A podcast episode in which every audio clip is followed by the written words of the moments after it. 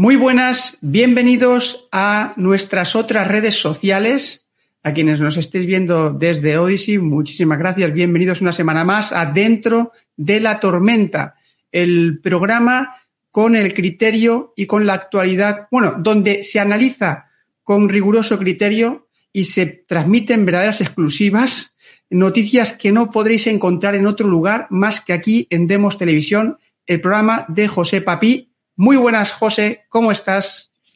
Eh, muy buenas tardes a, a, ti, querido Paco, a César, que está en el control técnico, y a todos nuestros amigos y seguidores. Es que en estas redes sociales sí apetece hacer sociedad, ¿no, Paco? Con gente que es libre, con gente que quiere escuchar esos criterios para adultos, como llamamos nosotros de broma, ¿no? Con un poquito, somos así un poquito irónicos, pero criterios para adultos que no le tienen miedo a la realidad, que queremos ver los hechos, los que nos dejan ver, porque a veces no vemos todo lo que está pasando, pero lo que nos dejan ver y sobre esos hechos aplicamos una serie de criterios tozudos, vamos a decir incluso científicos, y llegamos a veces a conclusiones que no son aquellas que nos están contando los medios de manipulación de masas o aquellas que te hacen quedar bien, ¿no? En las cafeterías, con los amigos o con la familia. Es un trabajo duro el que hacemos, muchas veces no comprendido, incluso por gente inteligente, que nos da caña, ¿no? Dicho de una manera vulgar, que dice, pero ¿cómo estáis diciendo eso? Pero sois pro no sé cuánto, sois anti no sé cuánto. Mira, no sé, yo es que aplicando un criterio, pero no de, de una, una, publicación científica de la NASA o tal, no, aquello que me enseñaron en el bachillerato, ¿no? Lo aplicas así tozudamente y dices, anda, pero esto es que no es lo que me están contando, pero ¿cómo es esto posible, no? Y cuando luego, evidentemente, traemos criterios ya de nuestros quehaceres, nuestra actividad profesional, donde ya hemos profundizado, ya conocemos un poquito mejor los temas, pues claro, uno a veces se lleva las manos a la cabeza y dice, ¿nos hemos vuelto locos? ¿No nos hemos vuelto locos? Pues bueno, eh, Paco, mm, lánzame los temas como tú consideres. No, vamos, eh, como lo que acabas de decir tú, o sea, aquí, aquí lo que damos es criterio, aquí estamos centrados en la realidad y otros están en el relato. Realmente será ese el problema de que muchas personas echen las manos a la cabeza. Salid del relato, abandonad el relato e id a la realidad. Y, muchos dirán, ¿y cómo es posible que todos los análisis de José Papí es que todos se cumplen? Pues porque pues porque José Papi hace un análisis de la realidad y busca la verdad. No escucha el relato, no escucha lo que suena por ahí y además también pues es una persona que tiene acceso pues a información que, que luego tan generosamente comparte con todos los amigos de Demos y por la libertad política para todos los que venís aquí a acompañarnos. Pues empieza con el tema que tú quieras, José. Hemos hablado de varios temas. Creo que querías, eh, habías dicho que ibas a empezar hablando de, de Mario Draghi. Bueno, pues sí, eh, pues esa es una realidad, ¿no? Que tenemos en la mesa, Paco. Fíjate que una realidad que estamos viendo es que esa gente que nos daba tanto miedo, ¿no? Durante eh, la pandemia, esa gente que nos daba tanto miedo con sus reuniones y cumbres, están cayendo uno detrás de otro, están todos experimentando ahora un, una debacle que es extraordinaria de ver, ¿no? Hemos visto cómo ha caído o va a caer en breve, ha anunciado que se va Boris Johnson, hemos visto cómo se larga la primer ministro de, de Francia, eh, porque no logra consolidar una mayoría seria eh, eh, en el Parlamento en Francia y Macron pues tiene dificultades. Hemos visto ya, y luego lo comentaré, como Biden ya directamente se le ha puesto la estocada, ahora lo hablaremos. Hemos visto la que hay montada en Holanda, ha dimitido la primer, la primer ministro de Estonia. Eh, Mario Draghi va a tener ya presentado su demisión al presidente de la República Italiana, que no se lo ha aceptado, y el hombre dice aún así, yo me voy a una moción de confianza y a ver qué pasa. Y vemos que todos estos globalistas que tenían controlado el mundo, hay algo que les debe estar pasando que hace que caigan uno detrás de otro como ratas. Eh, ya vimos, y recuerdo que tuvimos un programa, Paco, eh, al, al, cerrar el 2021, que decíamos, las ratas abandonan del barco. Bueno, y las que no han abandonado el barco eh, están saliendo ya a patadas de allí. Eso es en lo que estamos. Entonces, en, en este proceso de, al que nos ha llevado la peor generación de políticos en Europa y en el mundo de los últimos 50 años, que decíamos la semana pasada que eran esclavos de sus vicios, y aquí hemos dejado a veces caer alguna indirecta, pero vamos, eh, se saben por todos sitios lo que hay, esclavos de sus vicios, esclavos de las narrativas, como estabas diciendo tú ahora, Paco, y también esclavos de cuatro multinacionales norteamericanas a la, con las que les encanta quedar bien, pero en definitiva, esta generación, que es la peor de los últimos 50 años, como ha intentado ir en contra de la realidad durante ya demasiado tiempo, pues la realidad les está dando el golpe de vuelta. Entonces, en este camino, evidentemente, este camino descendente, en, esta, en este declive, eh, muchas personas lo van a pasar fatal, lo van a pasar las clases trabajadoras, la clase media, muchas familias se van a ir al garete, hemos visto cómo a nivel personal mucha gente joven lo ha pasado mal, a nivel médico mucha gente está sufriendo el, el impacto y las consecuencias de decisiones tomadas a la carrera que no tenían ni pies ni cabeza. Bueno, pues mm, hay muchas personas que van a sufrir, pero de fondo, por Dios, y de verdad que lo comenté y me llamaron de todo, mantengámonos optimistas porque no se puede ir en contra de las matemáticas, la naturaleza, la física, la biología, todo el tiempo. Se puede ir un tiempo, pero luego te viene la naturaleza y te da un bofetón en la cara extraordinario. Entonces, eh, bueno, em, una de las cosas que más daño hace ahora es ver, por ejemplo, eh, esa devaluación del euro el euro, podemos perdernos en las noticias detalladas, en el día a día, pero el euro eh, iba a sufrir una devaluación, que aquí lo llevamos anunciando mucho tiempo, eh, fundamentalmente por dos razones. La primera razón por la que se había liado con la deuda pública eh, en Europa, se lleva viviendo demasiado tiempo por encima de nuestras posibilidades, hay demasiado dinero en circulación, se genera una inflación, estamos subiendo los tipos de interés lentamente y evidentemente los inversores prefieren irse a invertir a otras zonas, ven que hay una situación económica complicada en Europa y dicen, oye, como encima si meto el dinero en el banco tampoco me pagan mucho, pues me largo a invertir en otro sitio. Esa es la razón número uno. Con esa razón número uno de fondo, añadimos, bueno, han añadido esta generación asquerosa de políticos, añaden la cuestión de Ucrania, las sanciones boomerang a Rusia, que las hemos explicado aquí. Es decir, al final, si te iban a forzar porque te iban a forzar y porque los necesitabas, pagar el gas, pagar el petróleo, ya han anunciado los rusos hasta que van a hacer, están empezando a preparar un decreto que van a obligar también la compra de trigo en rublos, en poco serán los minerales, pues, ¿qué es lo que ocurre? Pues que tú revalorizas el rublo y consigues que se te hunda cada día más la moneda y cada, más, cada día más la moneda. Yo me, me lanzo a los, a los cantautores, ¿no? Que se fueron a cantar eso de Make Europe y not, y, and not War, ¿no? A Ucrania. Creo que los cantautores eran Emmanuel Macron, Mario Draghi, eh, Solz, el alemán, y, que se fueron ahí a, pasárselo bien a Ucrania y tal, y a cantar canciones y demás. ¿Y qué es lo que te ocurre ahora? Pues que, bueno, que os estáis cargando eh, el bienestar de los ciudadanos europeos.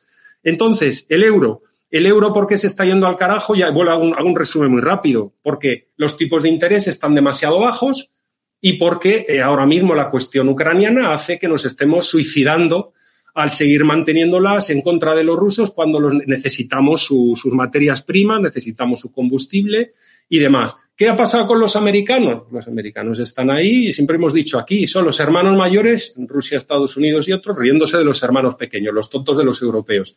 Los norteamericanos están consiguiendo compras de armas, compras de aviones, ellos están a otra cosa como ya han anunciado todos los Pravdas progres de allí, que ya han dicho fuera de Ucrania, y lo han dicho todos, la CNN, Bloomberg, New York Times, Washington Post, todos lo han dicho. Y aquí en Europa, pues seguimos en la misma historia, pues eso es lo que hay.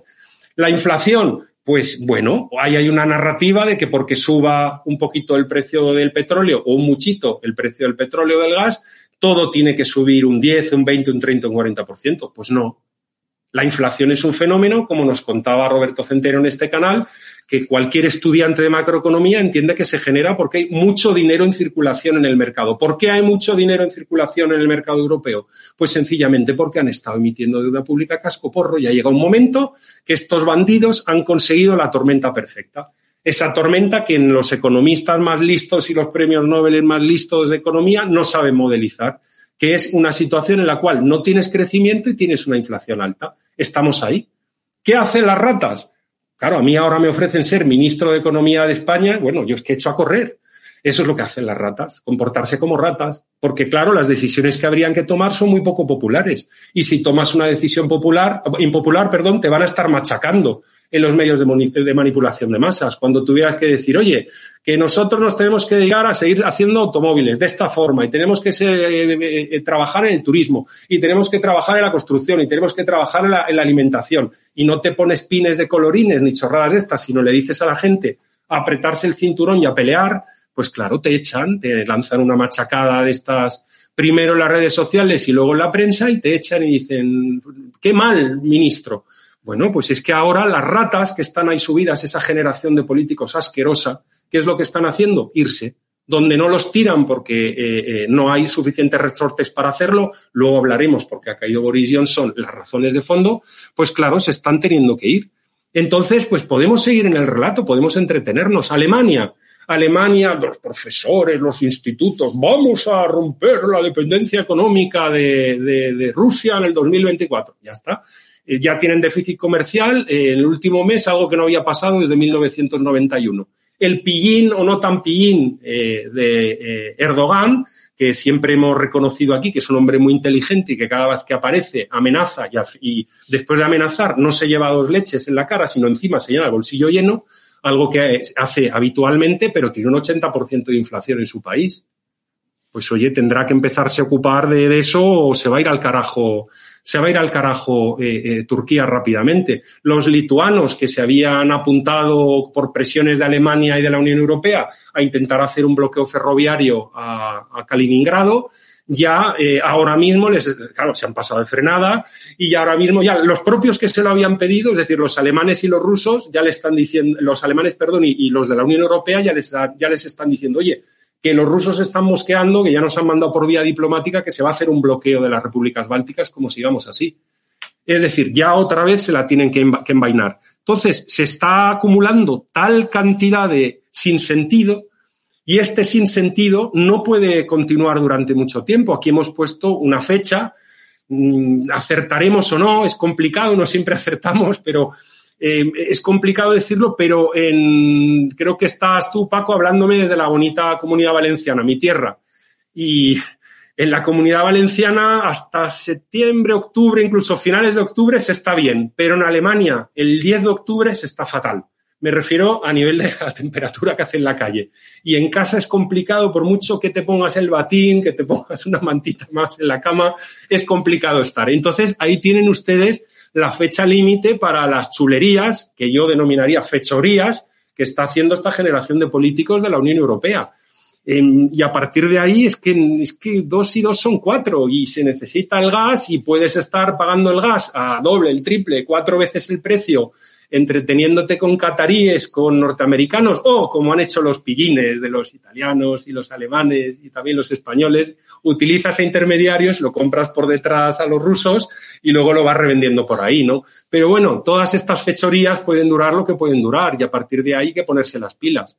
Entonces, esto tiene fecha límite y los, los relatistas, los que todavía se quedan en el relato, yo ya no pongo la radio, no leo los periódicos, que esto ya se sabe de mí desde hace muchos años, pero claro, estamos en una situación en la cual, pues bueno, continúen con el relato, pero de verdad, el cuento este en el que se han metido ustedes, dos meses más, mes y medio más, es que no puede aguantar más. Paco, ahí te lo dejo.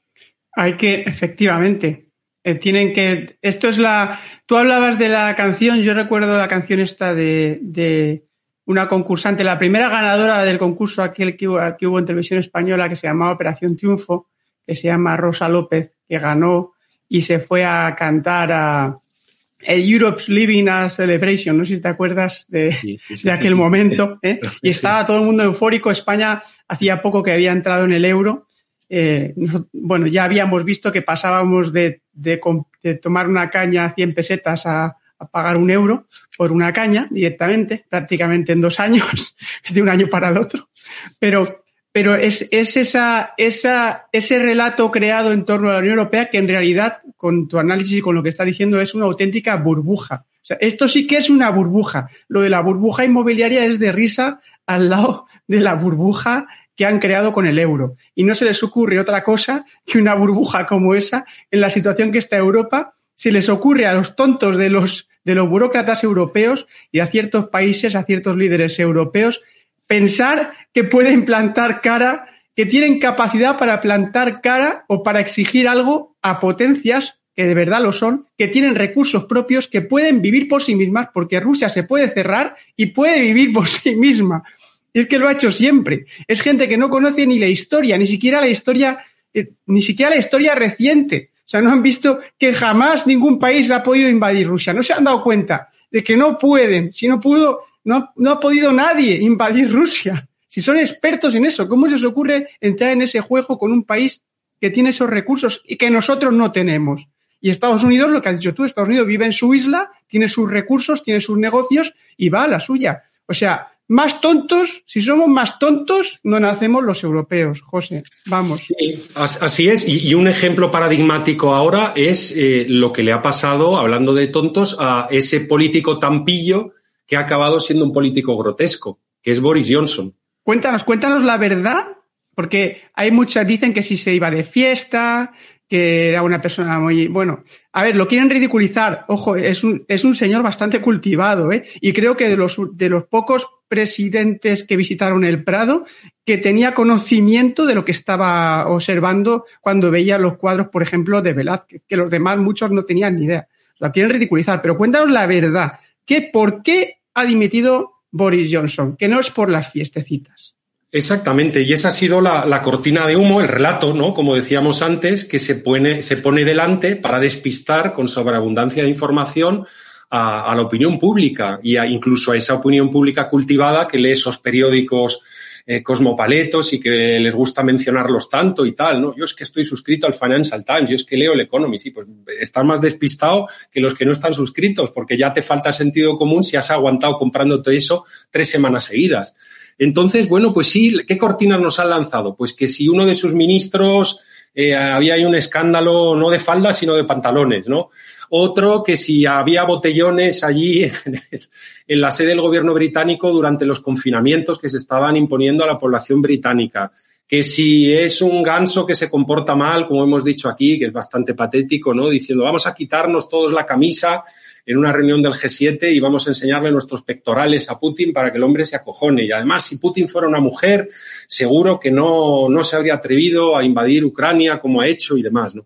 Todo esto son cortinas de humo, pero las razones de fondo son fundamentalmente dos. Son fundamental dos, fundamentalmente dos. La primera, la política económica absolutamente suicida del gobierno Biden, de equipo Biden, eh, en Estados Unidos. El Reino Unido está íntimamente ligado a lo que ocurre en Estados Unidos y Estados Unidos está haciendo un harakiri, la administración eh, demócrata en muchos sentidos, y ese harakiri está también afectando a la, economía y el, devenir de, eh, los, de los británicos. Esta es una primera razón en la cual Boris Johnson puede hacer relativamente poco. No digamos que no, que no puede hacer nada, pero puede hacer relativamente poco. Y luego hay una segunda razón de, fondo que es la desastrosa gestión económica que está haciendo eh, Boris Johnson. Absolutamente desastrosa y exacerbada de una manera eh, brutal con la cuestión ucraniana.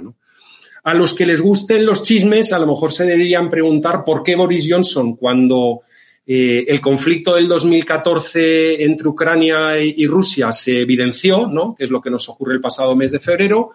Eh, en ese momento Boris Johnson salió incluso a la palestra pública y dejó caer a periodistas, de ahí a nosotros no se nos ha perdido nada, este es un lío que tienen los franceses y los alemanes, allí desde luego son pillos todos y están haciéndose eh, fechorías los ucranianos a la minoría rusa, los rusos a los ucranianos y nosotros lo que tenemos es que mantener el suministro de lo que tal y esto se irá arreglando como se tenga que arreglar, pero no nos disparemos a los pies, como dicen en inglés, que esto es perder el tiempo. Y tres días después lo citan a una reunión, digo, pues vamos a tener aquí relatos, en esa reunión lo sientan los servicios secretos británicos y sale de esa reunión, vamos, anti-Putin como el que más. Anti-Putin como, como, en fin, como los cantautores de Kiev, eh, Draghi, eh, eh, Solz y Macron es, es, una, es una situación eh, eh, en la cual a él le cantan las 40, le explican algo y en ese momento se convierte en antiputin a muerte. ¿Qué es lo que ha ocurrido? Pues que esa mm, situación económica desastrosa, eh, a la que le lleva toda esa serie de decisiones económicas, sanciones, mm, eh, entregas de armas y, todo este lío que se ha ido montando ha deteriorado todavía más la situación económica británica en un momento en el cual nosotros lo anunciamos aquí. Yo he hecho incluso estudios que son públicos y he tenido que presentar en instituciones internacionales donde se contaba el Brexit le saldrá bien al Reino Unido. Pues vamos a ver, la mayor parte de economistas serios, y también es mi opinión, eh, eh, pensaban que el Reino Unido iba a pasar dos, tres, cuatro años malos y luego iba a levantar el vuelo y le iba a ir mejor. Eso es lo que afirmaban incluso eh, institutos económicos alemanes, cuando en Alemania se sabía que, o sabemos que han estado dando caña a todo esto del Brexit y de que el Reino Unido salga de la Unión Europea. Entonces, en esos años cruciales en los cuales se sabía que la economía británica iba a recibir un golpe, iba a recibir un golpe, eh, y a partir de ahí podía remontar el vuelo. Justo en ese momento se apunta a la fiesta globalista eh, pro-Ucrania, además y no sé cuánto, apuntándose a todas estas eh, cuestiones que hemos comentado antes, a, pagar la energía en rublos, porque te has puesto chulos con los rusos, etcétera, etcétera. Entonces, ahí hay un tema, un resorte que se activa, que es que hubo una moción de confianza contra él y un 41% de los miembros del Parlamento británico le dijeron que se largara incluidos muchísimos diputados de distrito de su partido. Esa presión ha ido increciendo. Empezó primero con diputados de su partido presionando, se une en parte de la oposición, un 41% de diputados en contra, se le van algunos ministros, se le van más ministros y finalmente pues el hombre se da cuenta que tiene que caer porque eso es lo que hay, ¿no? Los trapos sucios que se han sacado en la mesa se conocen en, se conocen en, en el Reino Unido desde hace tanto tiempo que es, un, es una tontería comentar sobre ese tema, ¿no? Eh, Pero sí que es importante lo que has dicho, que podría reiterar la importancia que tiene eh, el sistema británico, que no es una democracia formal, digamos, como la de Estados Unidos, por ejemplo, que es una república con separación de poderes, que es un sistema parlamentario puro. Vamos, es, es el sistema parlamentario por antonomasia británico, pero es sí que es importante hacer hincapié, ya que lo has comentado, eh, la importancia que tiene que, los, que los británicos puedan elegir a diputados de distrito y que esos diputados estén obedeciendo a sus distritos y no al jefe del partido. Esto ha sido clave, ¿verdad?, para la caída de Boris Johnson. Ha sido, ha sido fundamental. Hay gente que piensa que la democracia formal es algo que hace que vivamos en, en la tierra media de los hobbits, todos sonriéndonos, ¿no? En una película de Disney, ¿no? La democracia formal está para que cuando las cosas se ponen fastidiadas, tener resortes para actuar, como está ocurriendo en Estados Unidos, con las decisiones del Tribunal Supremo. Por cierto, una última que ya no tiene que ver con el aborto, donde se dice que eso de los tratamientos masivos médicos, que eso no, ¿eh? que eso es ilegal en Estados Unidos. Esa seguro que no la van ustedes a escuchar mucho en todos los medios de manipulación de masas, ¿no? Porque esa noticia, claro, se tienen que tragar como polvorones todo lo que han venido diciendo durante un tiempo, ¿no? Pero, en efecto, esos resortes de la democracia formal sirven en estas situaciones nos critican a la escuela que, nosotros defendemos, que es la escuela de Antonio García Trevijano, nos critican, y es que vosotros estáis perdidos en las formalidades y no os, enfocáis en los valores, estáis juntados ahí gente de su padre y de su madre. No, no, es que la democracia formal sirve para eso, sirve en ese momento. Un primer ministro está llevando tu país a la, a la catástrofe, se está dando cuenta la gente de la calle y te lanzan a todos los diputados de distrito contra ti y te lanzan a muchos de tu propio partido porque tú no tienes resortes para decir cállate, porque si no, no te pongo en la lista y no sales en las, próximas, en las próximas elecciones te vas a quedar sin empleo y sueldo. Y como eso no puede pasar y es imposible que pase, a base, como dicen otros pensadores eh, idealistas españoles que están ahí diciendo, pues eduquemos en valores, que suban los valores y tal. Nosotros también creemos en los valores y en la hegemonía cultural, pero es que eso va poco a poco, pero necesitas tener en la mano la porra para darle la cabeza a tu diputado de distrito y decirle que esto no puede seguir hacia adelante, ¿no? Y eso es lo que ha pasado en el Reino Unido. Es muy importante decirlo se han activado los resortes, no ha llegado a haber una mayoría de diputados de distritos que se lo cargue, pero tenía ya a muchos diputados de, distrito de su partido en contra, diputados de distrito de la oposición, ministros yéndose, porque dicen, joder, es que a mí no me eligen la próxima vez. Como siga apoyando este tío y la crisis económica, pues habrá que poner otra cara para que se meta en el lío de decir que nos hemos equivocado con lo de Rusia nos hemos equivocado, con lo de Biden nos hemos equivocado con 80 cosas. Pero bueno, este como eh, se apuntó a la cosa, pues tendremos que poner otro monigote que diga otra cosa. y que diga que yo, yo siempre estuve en contra de, de, lo de las sanciones, siempre, siempre, vamos, de toda la vida. Y en ese momento lo digo con, con, con ironía para los que nos estén escuchando en la radio, no me ven la cara, ¿no? Entonces, pues sí, eh, eh, en fin, Boris Johnson era, es un tipo que habla muy bien. Lo que pasa es que yo creo, como dicen, en, en, inglés siempre dicen, he's a good campaigner, but not a good leader. Es un, un, es un tipo que es bueno para las campañas, es un mitinero, podríamos decir en, en español, es un mitinero extraordinario, pero como líder no tenía suficiente fuerza para liderar estos tiempos difíciles en los que entraba el Reino Unido tras el Brexit.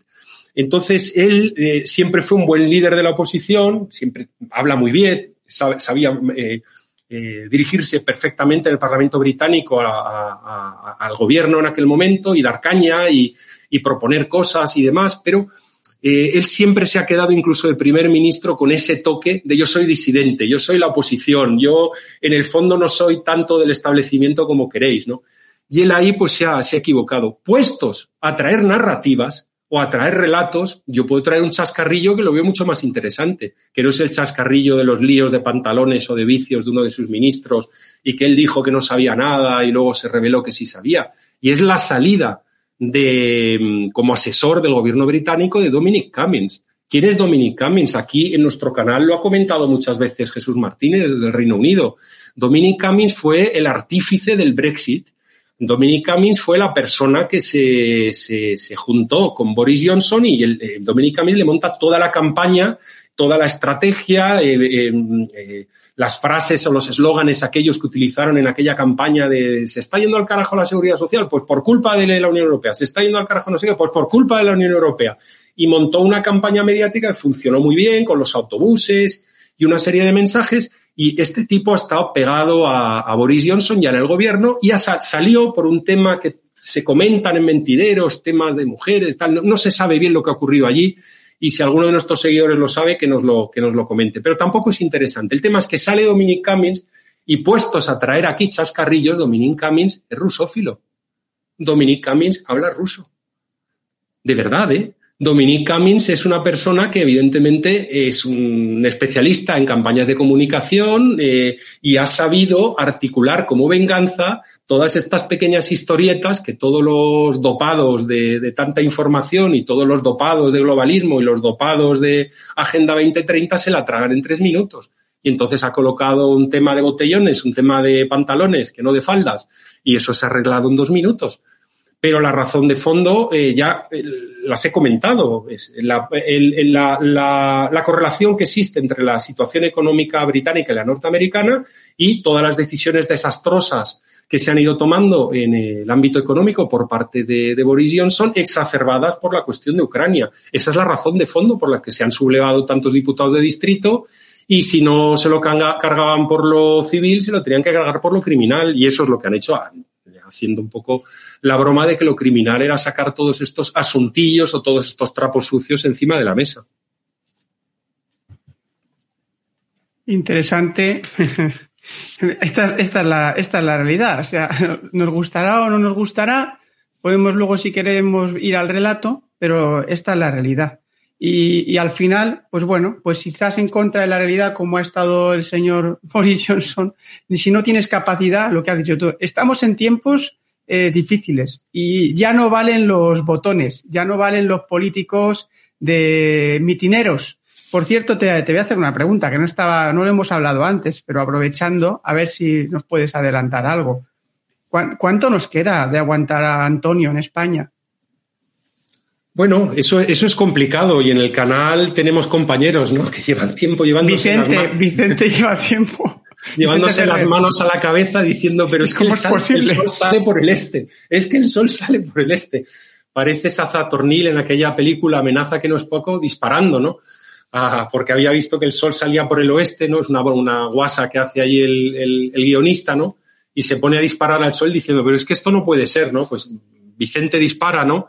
porque es que es absolutamente incomprensible. Entonces, pues sí, no queda mucho. Eh, no queda mucho porque estamos viendo que muchos de sus amigotes eh, bueno, más que de sus amigotes, muchos de sus jefes, ¿no? Porque él a lo que va es a, a la única a la única táctica que no estrategia que tiene España en lo internacional, que es ir a que te presten en Frankfurt. Como no hay otra, no existe otra, no intentamos fabricar coches, vender alimentos, potenciar nuestra agricultura, nuestro turismo, nuestra construcción, nada, no nos interesa aliarnos mejor eh, con nuestros hermanos en Hispanoamérica, como todo esto, incluso hacer un lío con Argelia para conseguir que no que revendamos ¿no? con, un, con un pequeño margen, ¿no? gas a toda Europa, nada. Es que no hace una derecha este hombre y bueno, pues eh, no, no, le debe quedar mucho, no le, no le debe de quedar mucho porque, porque ahora mismo la situación es la tormenta perfecta, es la tormenta perfecta con la inflación, la tormenta perfecta en España, ya hablábamos, después de lo que anunciaba la Calviño,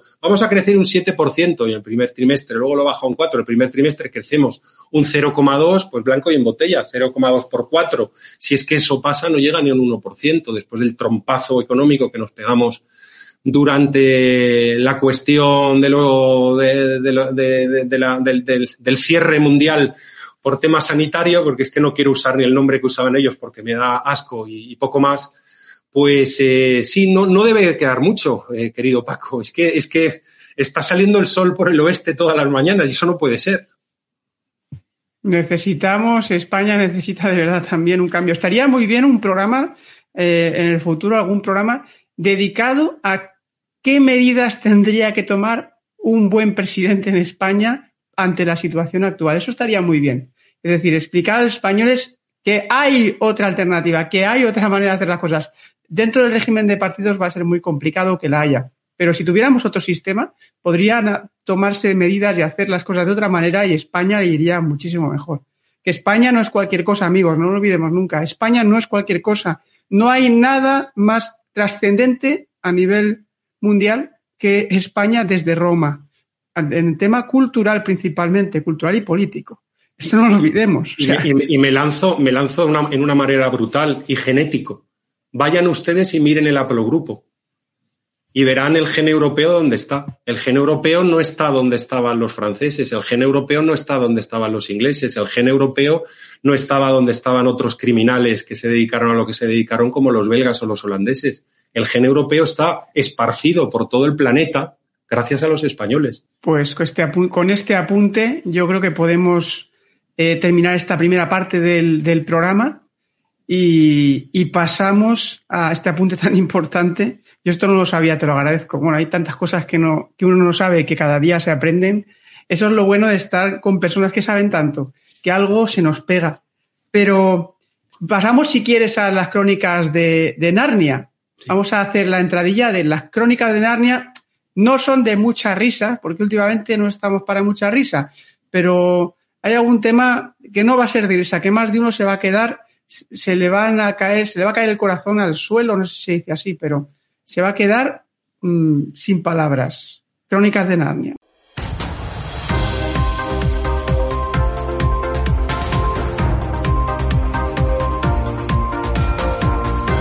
Empezamos las crónicas de Narnia con eh, José Papi, una vez más, José, vamos a hablar de, de un tema de un documento, ¿no? Un documento que, que, que has conocido sobre China, que a estos amantes de China, todos estos que, que hablaban, que han estado durante todos estos años hablando de las lindezas de China, esta nueva potencia mundial, este nuevo ejemplo de economía, este nuevo ejemplo de sociedad, que que todas las empresas han ido allí, todo el mundo invertía en China. Oye, ya sabemos un poco más por qué eh, tantas empresas, tantos grupos estaban tan interesados en proteger en cuidar a China. Es que es terrorífico lo que nos vas a contar. Cuenta lo que, cuenta lo que puedas contar, pero bueno, el, documento es público. Es complicado, sí, y el documento se puede encontrar tranquilamente en ASPI, que es, una, es un, un instituto de investigación independiente, pero muy ligado al gobierno australiano y que le sirve al gobierno australiano como inspiración para luego la, redacción de, o la adopción de medidas de gobierno, tanto en clave interna, en clave internacional.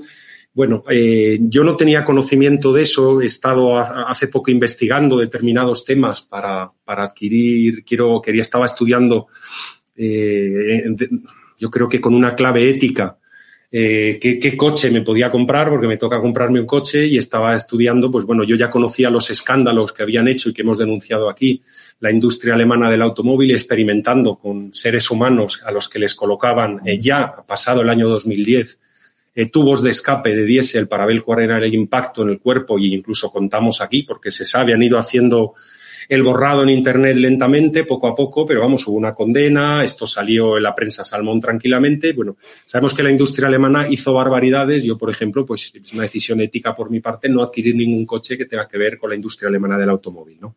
Aquí ya lo contamos, incluso contamos en qué lugares ocurrían esas pruebas, en Austin, Texas, en Karlsruhe, en Alemania. Algo terrible lo que hicieron. Y me puse a investigar y hay que me sale un documento, me sale un documento de esta asociación que se llama ASPI. El documento, pues luego lo, se puede compartir o yo se lo he mandado ahora a César Bobadilla para que lo tenga. Es un documento oficial, detallado y en la página 7 pueden ver ustedes cuáles son las empresas internacionales que llegaron a un acuerdo con el gobierno chino para aceptar en sus fábricas, en sus eh, centros de trabajo, esclavos uigur para aceptar esclavos directamente que eh, estaban condenados por cuestiones políticas y eh, eh, se había tomado la decisión de que tenían que redimirse o cumplir condena con trabajo forzado y hubo 80.000 personas, seres humanos, que se le ofrecen a las compañías internacionales como mano de obra absolutamente gratuita, porque como no les queda otra, y en el listado que aparece en la página 7, yo no voy a decir aquí el nombre de las empresas que están metidas en el ajo, pero vayan ustedes a mirar a sus computadoras,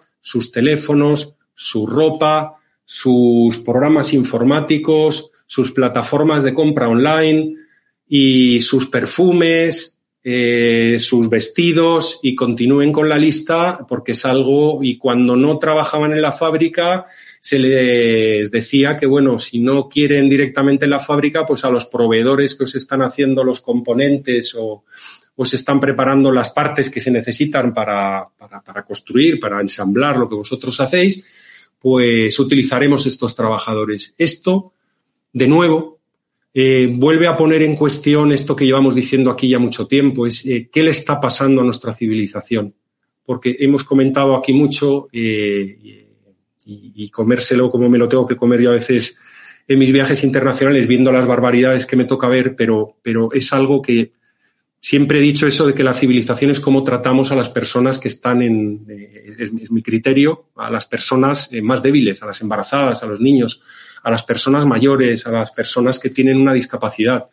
Y cuando uno encuentra eso, que a una persona que es un prisionero lo que le hacen es trabajos forzados, dice, bueno, pues es un régimen comunista, chino, son unos dictadores, son tal, bien, pero que luego haya empresas como las que aparecen en el listado de ese informe, en la página 7, que son las que consumimos. Claro, yo ahora mismo en esta habitación, estoy mirando en esta habitación de hotel y hay cuatro compañías de las que aparecen en la lista que eh, me proveen de productos que estoy utilizando ahora mismo. ¿Qué hago?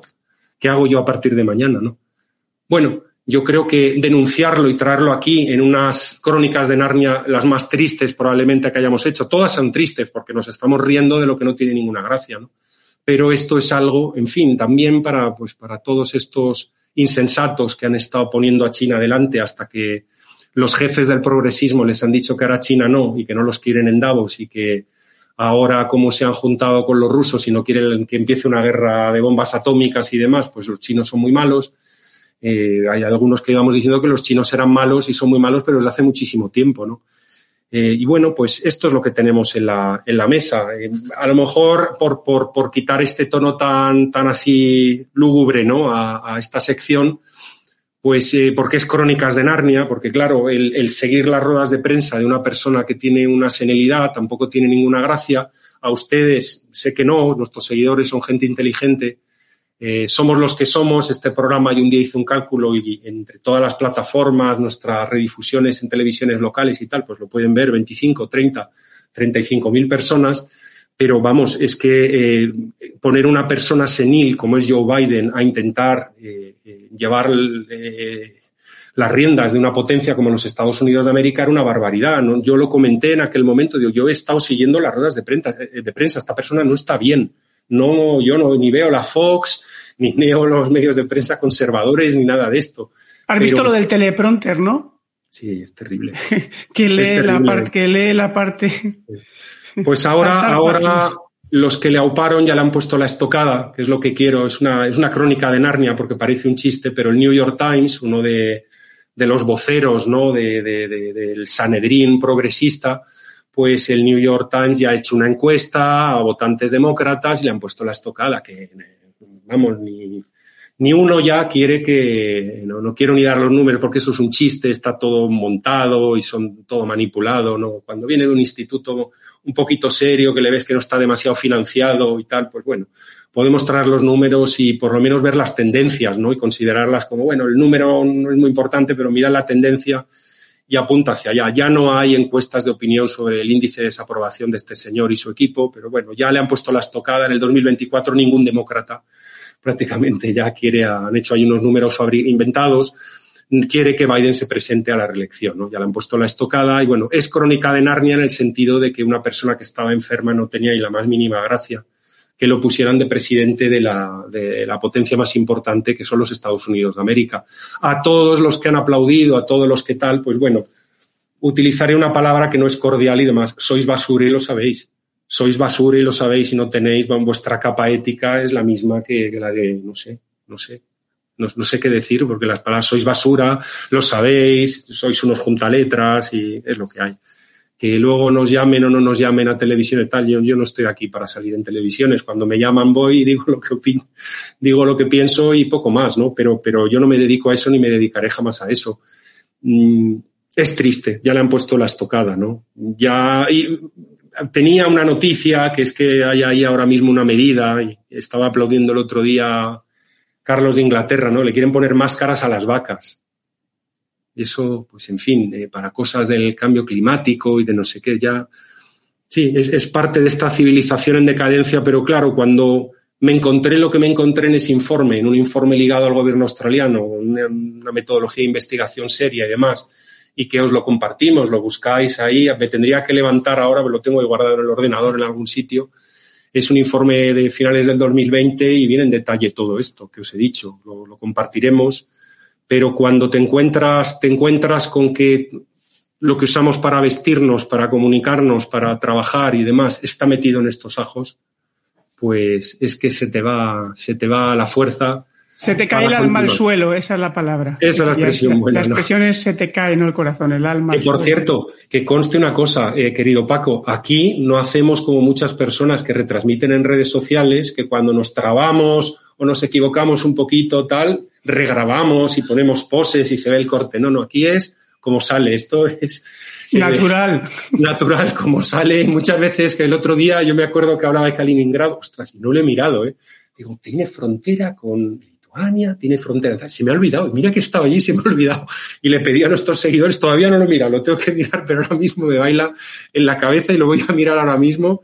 Pero vamos, es por decir que a veces lo hacemos en riguroso directo, a veces no, pero desde luego lo que somos es naturales, somos personas normales, ¿no? Y que comunicamos lo que nos viene, lo que nos viene de, lo que tenemos dentro y lo, lo, comunicamos a todos nuestros seguidores. Entonces, probablemente este final no es el mejor para un programa para tener muchas visualizaciones, pero es que yo por lo menos esta semana esto me ha dejado tan, tan tocado, me ha dejado tan tocado, se lo he comentado a dos personas, es que eres un idealista, es que el mundo es así y tal. Joder, es que no quiero que el mundo sea así.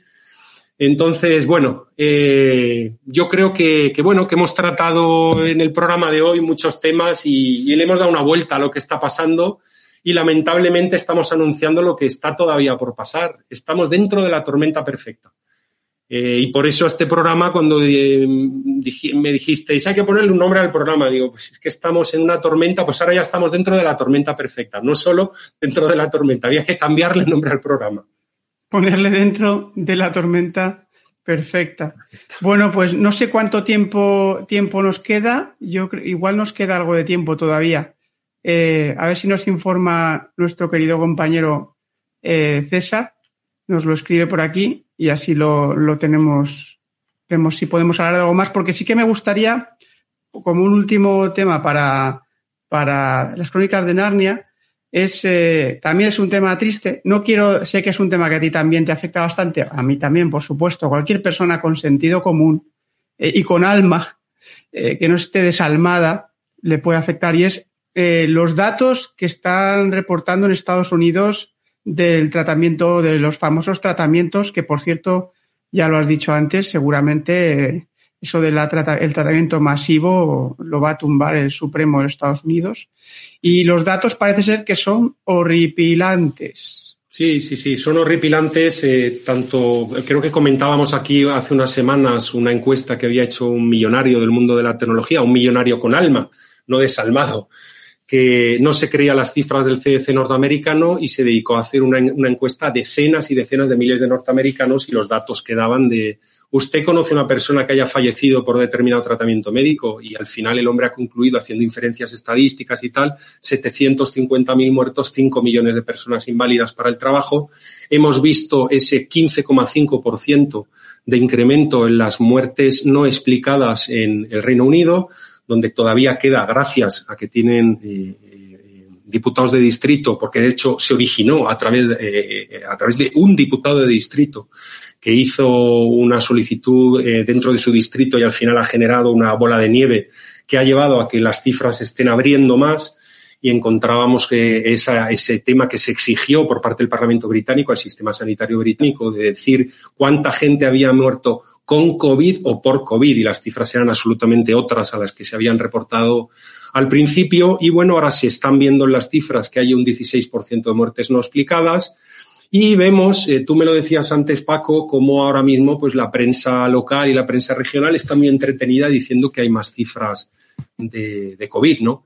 Claro, aquí mm, les perdimos el respeto a, todos los representantes autonómicos españoles cuando se encontraron con fuerza para ser reyezuelos reforzados de, sus taifas, ¿no? Y aquí los llamábamos los delegados autonómicos de cierta farmacéutica y es que, eh, bueno, pues el negocio se ha terminado, había eh, determinados temas de, de, de, índole sanitario que había que tener cuidado, pero convertirlo en un negocio y en mentideros aquí se sabe de muchos políticos regionales que bien eh, directamente o bien a través de los programas de compras se han puesto pero, pero tibios a ganar millones y millones y millones de euros.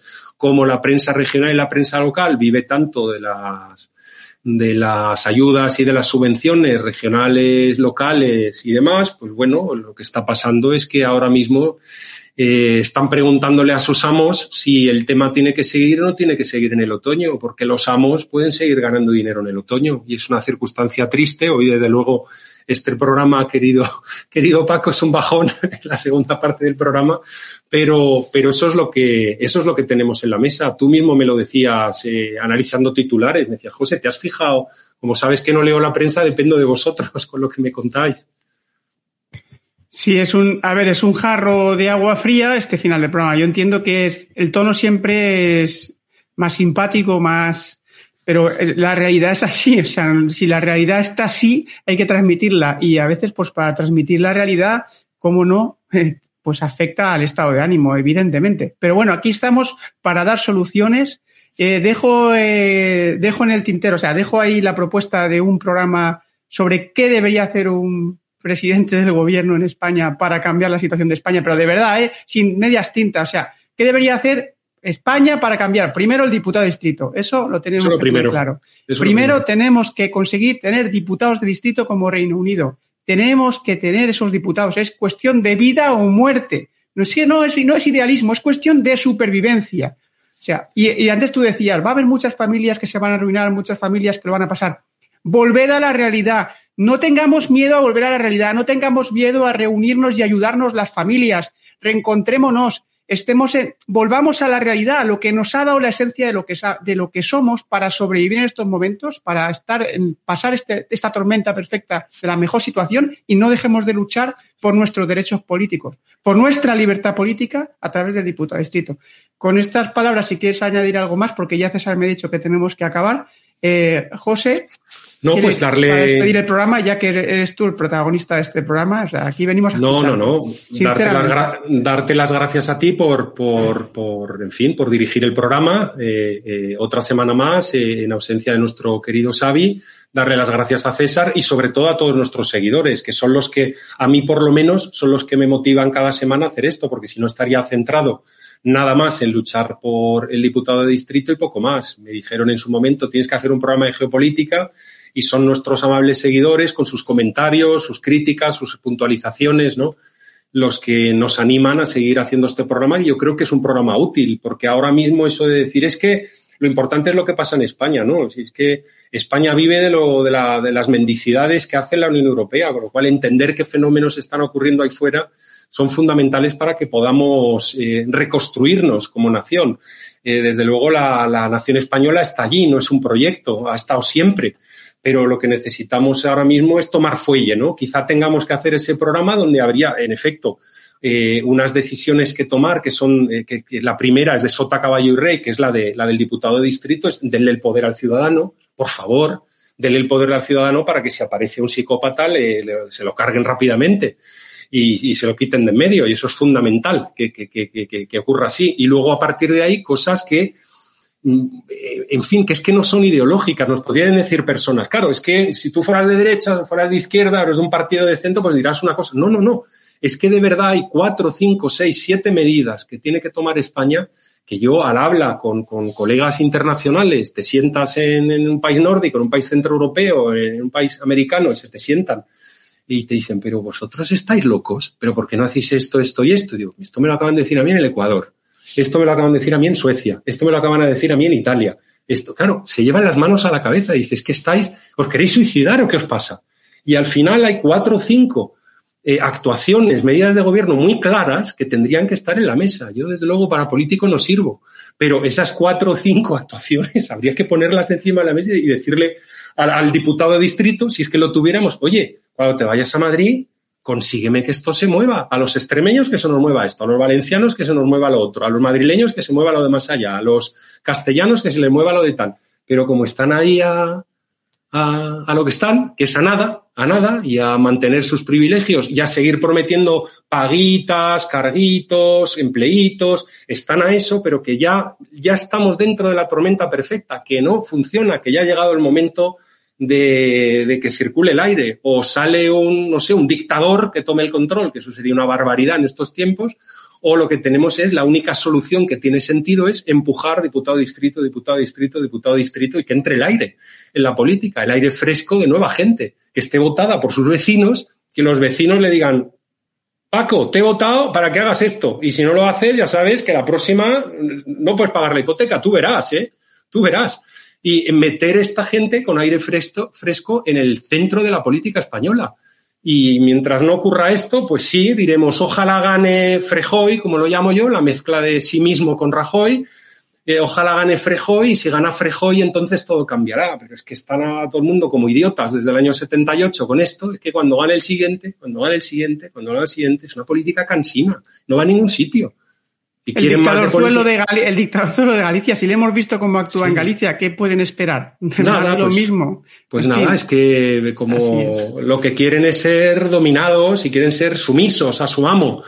Esto es lo que, lo que parece que quiere la ciudadanía. Pues aquí no somos sumisos ni queremos amos. Aquí queremos ser ciudadanos y hacer lo que nos dé la gana con nuestras vidas y tener unos representantes en las cosas eh, de lo público que estén allí en Madrid o estén en, la región, que tampoco somos muy partidarios de todo esto de las autonomías, pero, pero en fin, que estén allí haciendo algo con lo que les puedas exigir luego eh, responsabilidades y controlarlos, porque si no, ¿para qué? Y es que este sistema es un chiste. Pues nada, sigan los tertulianos, sigan ustedes viendo todos esos programas de chascarrillos, sigan viendo, leyendo todos esos periódicos y demás, y nada, pues cuando gane Frejoy, pues mírense al bolsillo y verán que ustedes cada día siguen siendo más pobres. Y esto no es una cosa de ser de izquierda, de derecha, sobre todo es de ser tonto. Porque el que sigue votando, el que sigue apuntado a toda esta cuestión y el que no se quiere quitar de en medio y hacer algo diferente es directamente tonto. Así es. Así que nada, si queréis ese programa, queréis ver ese programa, queréis ver las medidas, las propuestas que nos traería José Papi, Dejadlo en vuestros comentarios. Comentad, dad like, dad me gusta, visitad demoslibertad.com, compartid este programa, ayudadnos, apoyadnos a que más personas descubran este programa y todos los que hacemos en Demos. Luchamos por vuestra libertad, que es la nuestra. Si vosotros no sois libres, nosotros tampoco lo somos. Y contra este régimen de partidos y estos políticos ladrones a los que solamente queremos controlar para que no nos lleven a la ruina. Muchas gracias, José. Gracias a César Bobadilla por estar en la técnica y nos vemos la semana que viene ya con Xavier Bermúdez, si Dios quiere. Hasta la próxima.